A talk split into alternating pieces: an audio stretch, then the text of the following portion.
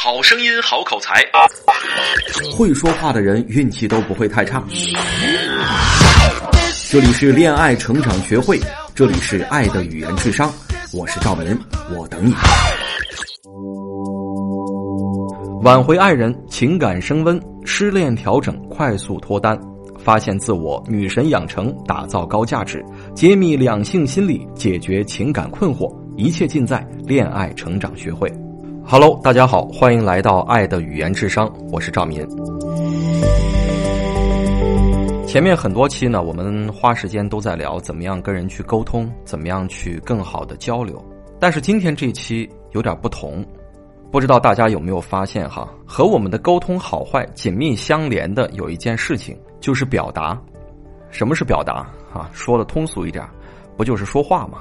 啊，说话人人都会。但是我们会发现，我们身边，包括我们自己，把话想要说明白、说精彩，就不是一件容易的事儿了。因为我们把菜谱背得滚瓜烂熟，并不代表我们能炒一手好菜。在菜谱和炒菜之间的这个距离，才是一个人在成为好厨师的路上最难逾越的一个障碍。这也是烹饪的关键之所在。表达也是一样啊，说话也是一样。满腹经纶和出口成章也不能划等号，他们之间也有一段距离。其实每个口才一流的人都对这段距离心知肚明，但是却很少跟人说起。于是呢，想要有一副好口才，就成了雾里看花，成了很多人梦寐以求却很难达到的一个目标。那这段距离究竟是什么？怎样才能掌握好口才的这个武功秘籍呢？今天我们就来解密。想要拥有好口才，第一招。我们要善于发挥关键词汇的力量。如果我们把说话比作一杯奶昔的话，啊，就是我们平时喝的这个奶昔，那么水果、牛奶和蜂蜜就相当于其中的词汇，而水果的种类啊，不管是香蕉的、草莓的、芒果的，水果的种类就决定了一杯奶昔的口味儿，对吧？说话也是这个道理，一段话是否有特点，说得好，关键词汇发挥了它百分之九十的功效。什么是关键词汇？是那些帮助解释核心思想、概括主要意图的词汇和短语。那如果缺少这些词汇，整个句子会变得暗淡无光、毫无吸引力，甚至是晦涩难懂。有一次，美国财富杂志采访乔布斯，让他描述一下苹果新推出的一个操作系统的界面。乔布斯的回答是这样的：“我们的屏幕按键设计的相当漂亮，你会忍不住想要舔一舔它。”啊，你看这句话里面“相当漂亮”和“舔一舔”就是关键词汇，这些词汇特别有画面感，形象贴切，让人一下子就感受到了。那我再来举一个身边的例子，在今年九月初的时候，北京市统计局召开了一场新闻发布会，介绍北京创新驱动发展监测评价情况，啊，特别专业，对吧？那我作为记者呢，首先请一位发言人对一个专业概念进行一下解释，这个概念是这样的。二零一五年，北京每万名从业人员中，研发人员的数为二百零七点二人年。哎，我就问这个人年是什么意思呢？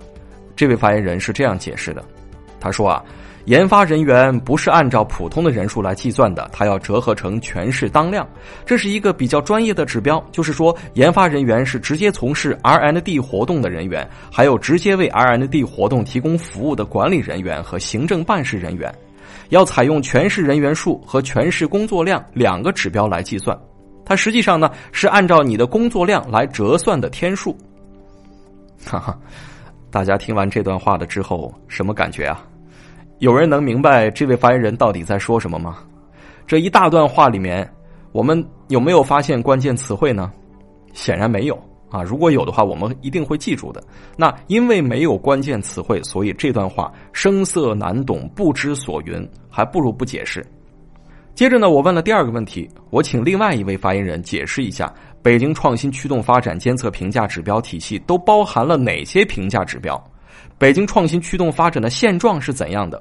这位发言人回答道：“我们这套指标体系，一方面是从国家层面，第二个层面是在全球视野下进行对比。”我们在知识创造水平、产业创新、风险投资方面做了一些研究，选了硅谷、伦敦、东京等全球二十八个城市，那在知识创造水平方面，我们发现北京排在了前三位，应该说处于全球领先水平。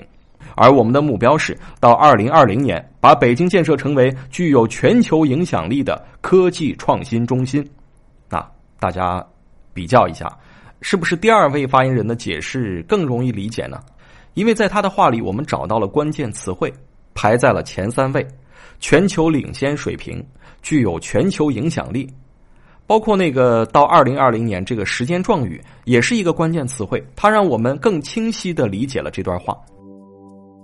不论是苹果的最新操作系统，还是晦涩难懂的统计数据指标，它们都包含了专业性很强的术语。说到专业术语，真是一个让人又爱又恨的东西。有人爱它，是因为它可以让表达显得技术含量高，显得我们知道的多；而人们恨它，也恰恰在于此。专业术语让听众失去了理解和感受核心思想的机会，让说话的人的表达失去了感染力，而感染力要比专业性重要一千倍。有一个词儿呢叫迷雾指数，这个迷雾指数呢，它是指听众理解演讲内容理论上需要接受教育的年数。比如说，《纽约时报》啊，它的这个迷雾指数是十一年或者是十二年。也就是说，你要想读懂《纽约时报》的话，那么你要接受十一年到十二年的教育。那学术论文的迷雾指数在十八级啊，要求更高。迷雾指数它也就意味着由简单易懂的词汇构成的句子，要比那些用复杂的语言沟通得到的效果要好。西雅图邮报呢，有一位记者专门摘录了乔布斯和比尔盖茨在很多公开场合的演讲，这个结果显示呢，乔布斯的表现明显优于盖茨。也就是说，乔布斯说话的迷雾指数要低于比尔盖茨，那是因为呢，乔布斯说话更简单，词汇更具体，每句话当中的词汇也更少。大家应该记得他很著名的那句话哈：“你是想用余生一直卖糖水，还是希望能有机会做出改变世界的壮举？”这句话是乔布斯当时劝说百事可乐公司总裁斯卡利劝说他去担任苹果的 CEO 的时候说了一段话。这个当中，大家能够。判断出来关键词汇是什么呢？啊，卖糖水，还有改变世界，对吧？爱因斯坦说过一句话，他说：“如果你无法简单的解释，就说明你没有理解透彻。”其实运用关键词汇的另外一个好处就是，它可以让我们的表达或者是演讲变得更加简洁，变得更加简单，而不必再费尽心思翻来覆去的解释某件事儿。一个恰到好处的词汇，就足以让所有人都明白。你的真正意图了。想要获得好口才的第二招，就是要发挥特殊句式的魔力。句式啊，它是比词汇更加复杂的一种表达工具，是表达结构的一种组成部分。我们平时比较常见的句式啊，因果句式啊，因为啊，所以啊，之所以什么什么，是因为什么什么。还有并列句式啊，一方面，另一方面，有时候，有时候，这都是并列句式。还有转折句式，虽然，但是，尽管，但是，然而，什么什么。还有这个递进句式啊，不仅什么什么，还怎么样怎么样，不但怎么样怎么样，还怎么样怎么样。那还有一种呢是假设句式，如果，那么啊，即便，也，就算，也，除非什么什么，也怎么样怎么样。那以上这些句式呢，每天都会频繁的出现在我们日常的交流之中。他们的表述简单通俗易懂，不过呢，也显得缺乏力量和感染力。而那些有感染力的表达，无不运用了特殊句式。什么是特殊句式？其实很难具体说清楚什么是特殊句式。不过在那些有感染力的表达里，总会出现下面这些句式：第一，叫做仿句；第二，叫做。提问或反问，第三叫果断起句，第四叫强有力的排比，第五叫假设性语句表达肯定信息。好，我们先来说说仿句。说仿句之前呢，必须要提到仿拟啊。仿拟呢，它是准确的说，它是英语语言学当中的一种修辞手法，它指。有意的去仿照人们熟知的现成的一些语言材料，根据表达的需要，临时创造出新的语句。打个比方，电视剧《蜗居》大家应该都看过，《蜗居》当中呢有很多对白都运用了仿句的效果。比如说这句话：“别说生米煮成熟饭，你现在就是生米煮成爆米花，人家要跑照样跑。”哎，这里面我们看到爆米花就仿了熟饭，对吧？还有一句“此处不留奶，自有留奶处”，哈哈，这就是用奶来替换了之前大家熟悉的那个“爷”。仿句的使用呢，可以让我们的语言变得生动活泼，或者是讽刺嘲弄，或者是幽默诙谐，它能让我们的日常对话增加不少色彩。第二，我们来说说提问或反问，这个其实就比较好理解了。我们先说说提问吧。